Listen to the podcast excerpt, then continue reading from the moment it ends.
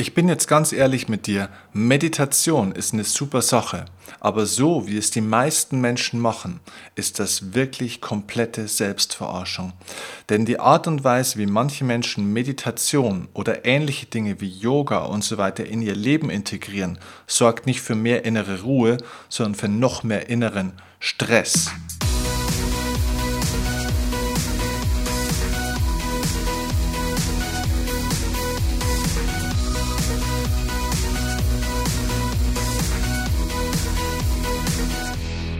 Du hörst den Erfolgsoffensive Podcast und ich bin immer noch Steffen Kirchner und es wird sich auch nicht mehr ändern. Und deswegen ist es schön, dass du hier jetzt dabei bist bei dieser Folge, wo wir darüber sprechen, wie du Zielstress in innere Ruhe verwandelst. Und ich möchte dir oder will dich in dieses Thema einführen durch eine kleine Geschichte mit einem Erlebnis, das ich gestern hatte.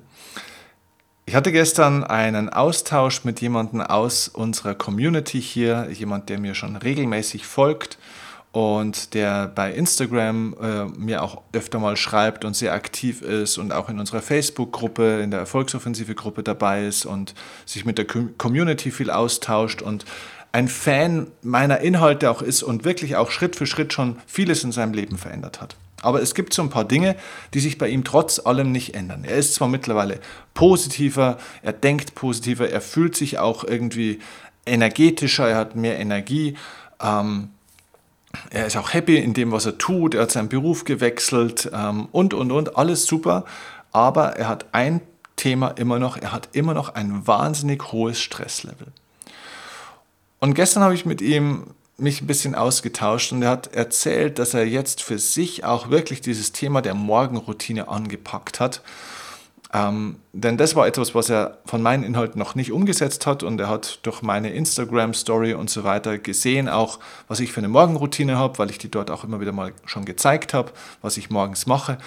Und das war etwas, wo er sich denkt, ja, Mensch, er startet in der Früh schon eigentlich mit relativ viel Stress, denn er hat ja auch zwei Kinder und um die muss er sich kümmern und da ist natürlich in der Früh Trara und da ist viel zu tun und ähm, eigentlich startet er nicht mit so richtig einer Ruhe in den Tag, sondern gleich mit ziemlich viel Hektik. Und er hat sich gedacht, deswegen wird er jetzt auch so eine Morgenroutine einbauen und dann wird alles viel besser. So. Und der Hintergrund von ihm ist, dass er sagt, du, ich habe jetzt diese Morgenroutine eingebaut, aber irgendwie geht mein Stress nicht weg. Irgendwie wird das alles nicht besser. Und dann sage ich, okay, das ist interessant. Erzähl mir doch bitte mal, wie hat dein Leben vor der Morgenroutine ausgesehen? Also was hast du getan den ganzen Tag? Was wäre so ein klassischer Tagesablauf gewesen? Naja, dann sagt er, ja, du, ich bin morgens um ca. 6.30 Uhr aufgestanden und ähm, ja, dann habe ich mich erstmal um den ganzen Kram zu Hause gekümmert und dann war ich relativ schnell in der Arbeit, spätestens um 8. Dann habe ich gearbeitet, ähm, ging dann so meistens bis 18, eher 19 Uhr, manchmal auch 20 Uhr.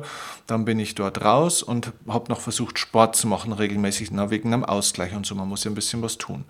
Dann war ich meistens so gegen 20, 21 Uhr zu Hause und dann habe ich noch mit meiner Partnerin, solange ich noch eine hatte, weil da hat er sich jetzt auch schon trennen müssen davon. Aber naja, auf alle Fälle hat er sich dann mit netten Damen noch getroffen oder mit seiner damaligen Partnerin und da hat noch was Schönes zusammen gemacht. Man ist noch essen gegangen und hat irgendwie was zusammen irgendwie ein Buch gelesen oder einen Podcast angehört. So. Und das war so der Tagesablauf. Das heißt, er war dann irgendwann um 24 Uhr äh, im Bett und am nächsten Tag ist er wieder um 6.30 Uhr aufgestanden. So, das heißt, er hatte ungefähr sechs Stunden Schlaf, wenn es gut kam und wenn die Kinder nicht krank waren und wenn er auch schnell einschlafen konnte, was nicht immer funktioniert hat, weil ihm noch vieles im Kopf rumgegangen ist. Also eher so fünf bis sechs Stunden Schlaf und das hat er so von Montag bis Sonntag gemacht, denn Samstag und Sonntag hat er teilweise auch noch gearbeitet und er hatte auch noch einen Nebenjob und äh, ja.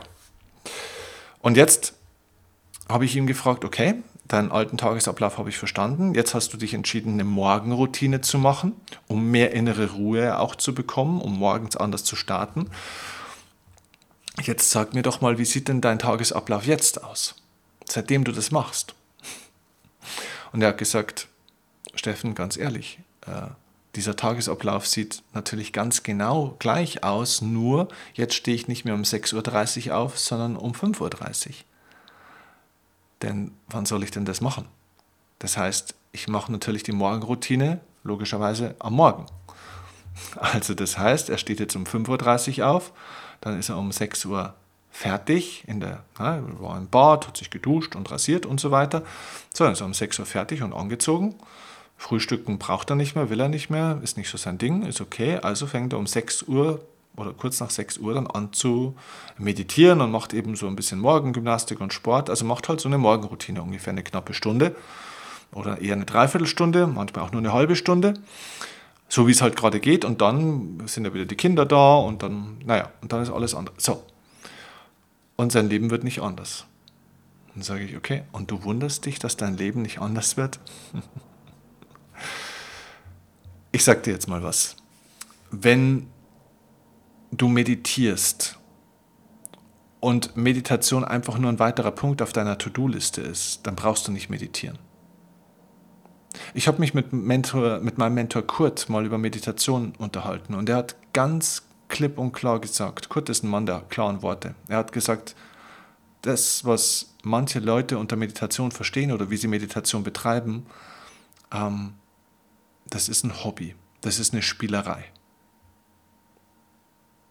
Das ist eine harte Aussage. Ich würde sogar noch weitergehen. Ich würde sagen, so wie die meisten Leute meditieren, das ist Selbstverarschung.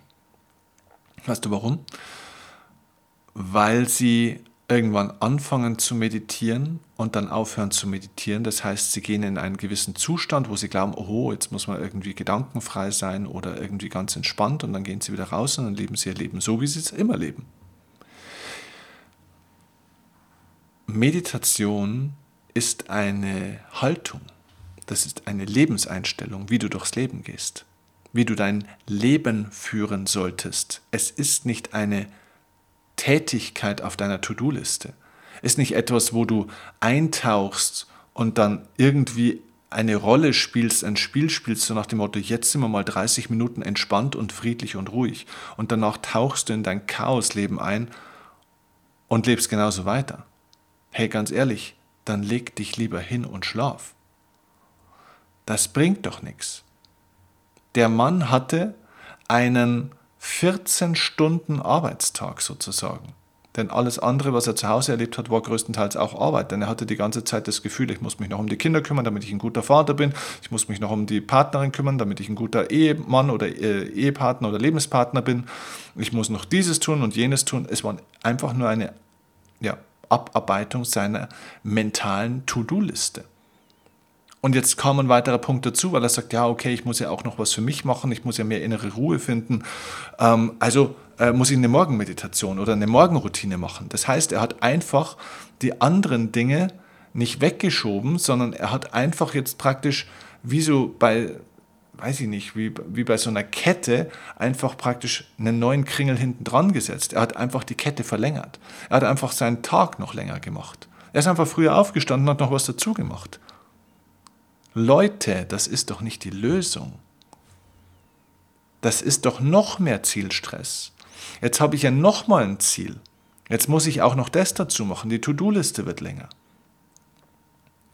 Innere Ruhe kommt nicht durch das was du tust, sondern innere Ruhe entsteht durch das, was du nicht mehr tust.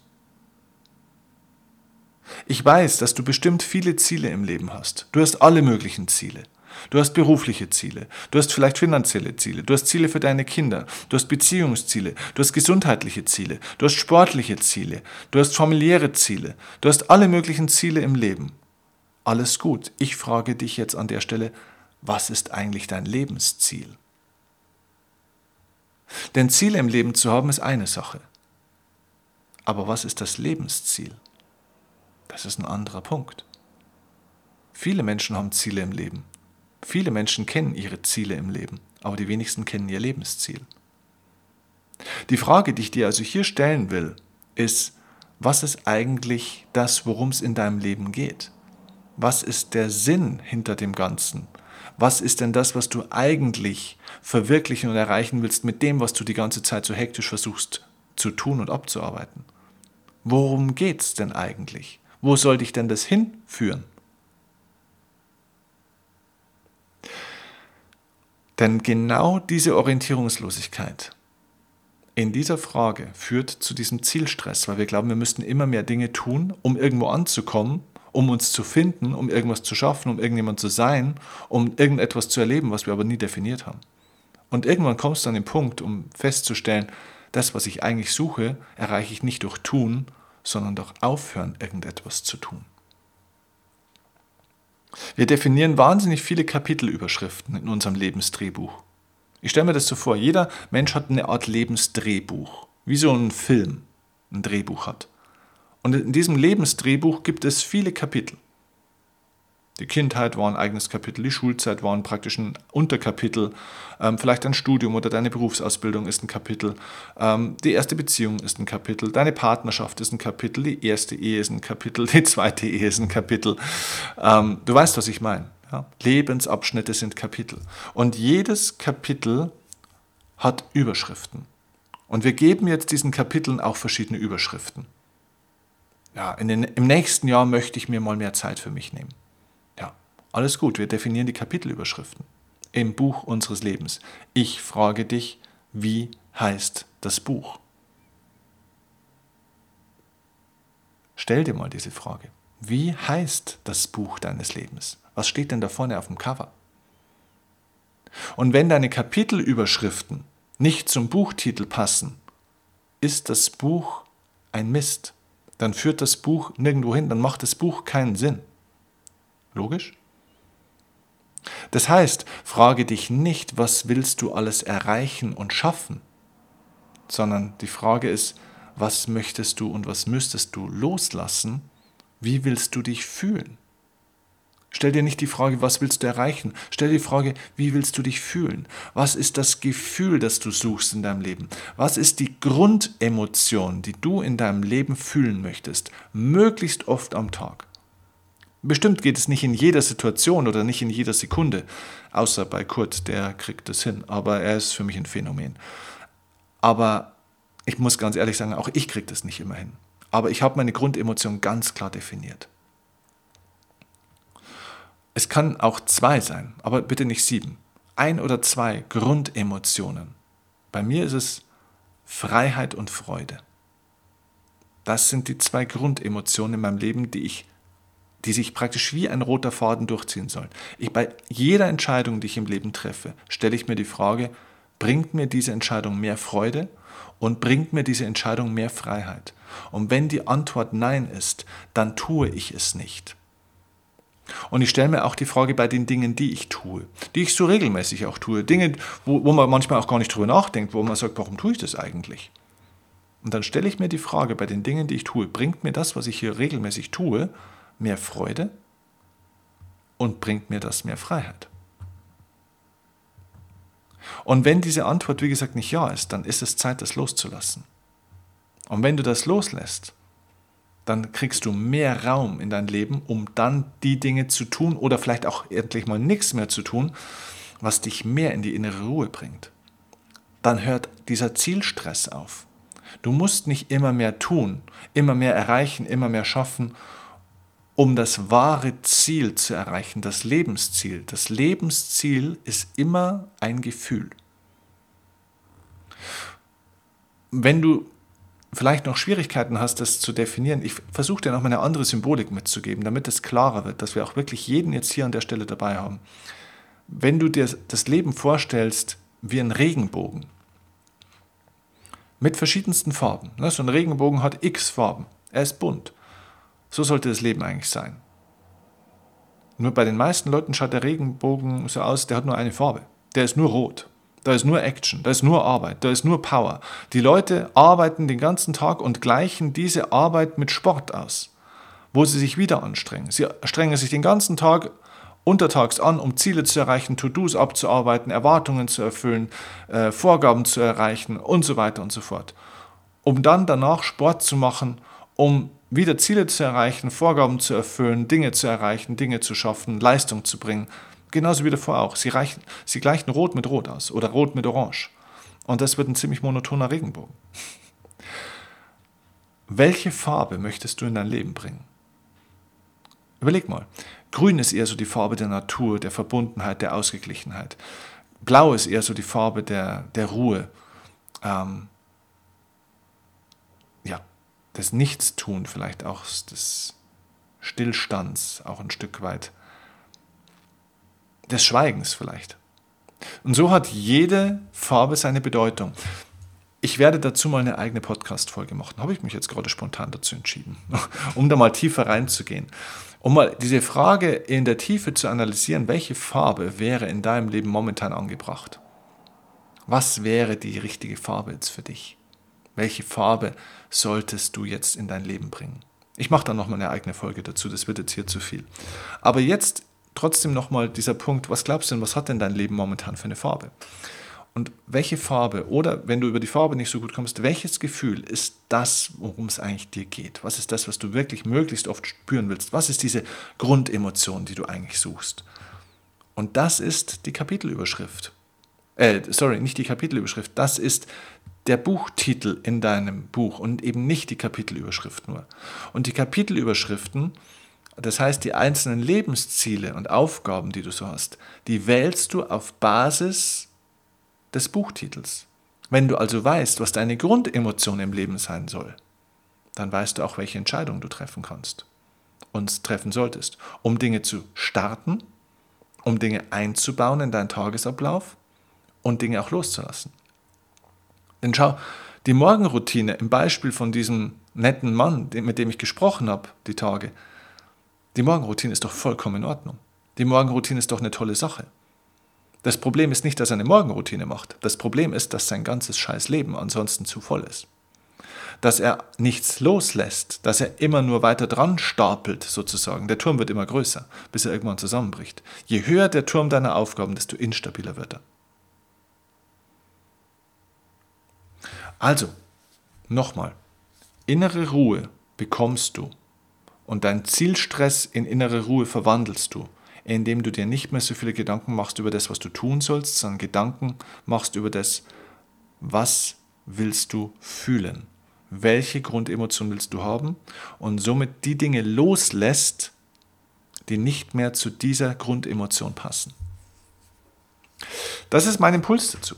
Und ich bin sehr gespannt, was du dazu sagst, wie du damit umgehst. Ich bin, wäre sehr gespannt und würde mich riesig freuen über ein Feedback von dir. Und ich würde mich auch wahnsinnig freuen, wenn du mir jetzt, wenn diese Folge für dich wertvoll warst, äh, wenn diese Folge für dich wertvoll war, mir fehlen hier schon die Worte, ähm, wenn du mir jetzt einfach eine Minute deiner Zeit kurz noch schenkst nach dieser Folge und mir eine 5-Sterne-Bewertung bei iTunes gibst und vor allem auch eine Rezension. Wenn du mir einfach ein paar Zeilen schreibst, wie dir mein Podcast gefällt, ob dir das Ganze gut tut und vielleicht auch welchen Wunsch du hättest als Thema. Diese Rezensionen, ihr habt schon weit über 600 Stück geschrieben, das ist der Wahnsinn, was da alles drin steht, wie liebevoll und wie wertschätzend da die Menschen schreiben. Ich mache diesen Podcast for free für euch, er bleibt auch kostenlos in der Zukunft. Ich investiere jede Woche hier circa zwei Stunden Zeit in diesen Podcast, manchmal sogar mehr. Und ich tue das wirklich mit einer unglaublichen Liebe und Begeisterung auch. Und der Lohn, ich brauche kein Geld dafür von euch. Aber was, was wirklich eine wahnsinnige Wertschätzung für mich ist, ist, wenn ihr mir hier jetzt ein Feedback dazu gebt. Wenn ihr mir eine 5-Sterne-Bewertung bei iTunes gibt oder einfach generell eine Sternebewertung. Äh, wenn ihr mir eine Rezension schreibt, dann ich brauche Interaktion. Ich habe gerne Rückmeldung von euch. Ich möchte gerne wissen, was bewegt euch, wie gefällt euch das? Kommt der Inhalt bei euch an? Wenn ich nicht weiß, was euch gefällt, kann ich die Inhalte nicht auswählen. Deswegen schreib mir gerne auch in die Rezension rein, was wäre ein Thema, wo du sagst, zu dem Thema, Mensch, wenn du da mal was machen könntest. Wir lesen das. Wir lesen das alles. Glaubt nicht bloß, weil da große Zahlen stehen und weil da so viele Rückmeldungen sind, dass wir es nicht lesen. Wir sind ein großes Team und auch ich lese das. Und wir schauen uns das an und ich möchte dir, ich möchte euch den Content, den Mehrwert, die Hilfe geben, die euch am besten hilft. Ich will nicht darüber reden, was mich begeistert nur. Ich will darüber reden, was euch begeistert, was euch hilft. Und dafür brauche ich deine Hilfe, deine Unterstützung. Also, schenk mir diese Minute deiner Zeit, gib mir eine Bewertung, schreib mir deine Rezension bei iTunes, gib mir deine Rückmeldung. Wenn du magst, natürlich auch bei Instagram, wenn du mir da noch nicht folgst. Und ja, dann designen wir die nächsten Folgen nach euren Wünschen, nach eurem Geschmack, nach euren Bedürfnissen. Ich denke, mit der Folge haben wir einen ja, einen guten Mehrwert für viele Menschen geschaffen, weil dieses Thema Zielstress und das Thema innere Ruhe bei vielen Menschen natürlich ein Riesenthema ist im Leben. Und wenn es so ist, dann freue ich mich, wenn du die Folge natürlich teilst mit anderen Menschen, die auch zu viel Stress haben und mehr innere Ruhe brauchen können. Okay, ich danke dir fürs Zuhören. Freue mich, wenn du die Folge teilst mit deiner Community oder mit deinen Freunden, mit anderen Leuten, die mal runterkommen sollen. Und dann hören wir uns bei der nächsten Folge. Mach's gut und liebe Grüße. Ciao, dein Steffen Kirchner.